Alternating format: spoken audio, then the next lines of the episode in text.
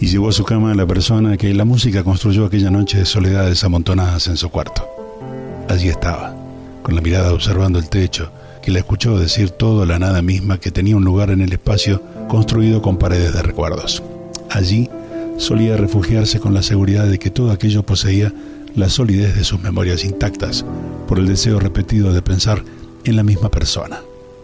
Se quedó en posición fetal, con sus brazos cruzados, mientras la música seguía dándole formas a un encuentro imaginario. La luz de la luna se metió por la ventana, luego de que sus ojos se cerraran para iluminar la escena que alguna vez escribió con ganas de interpretar. Su cansancio pudo más.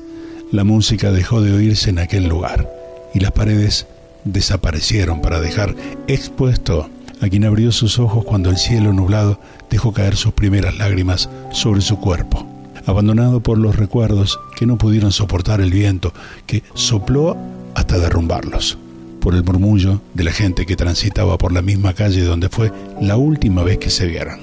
por el sonido del tránsito que deshizo las formas de quien dejó de estar esperando volver cuando la noche de las memorias vuelvan a levantar el espacio y no esté presente el cansancio, aquel que había dormido y despierta la falta de ganas de seguir con los ojos abiertos, viendo lo que ya no está.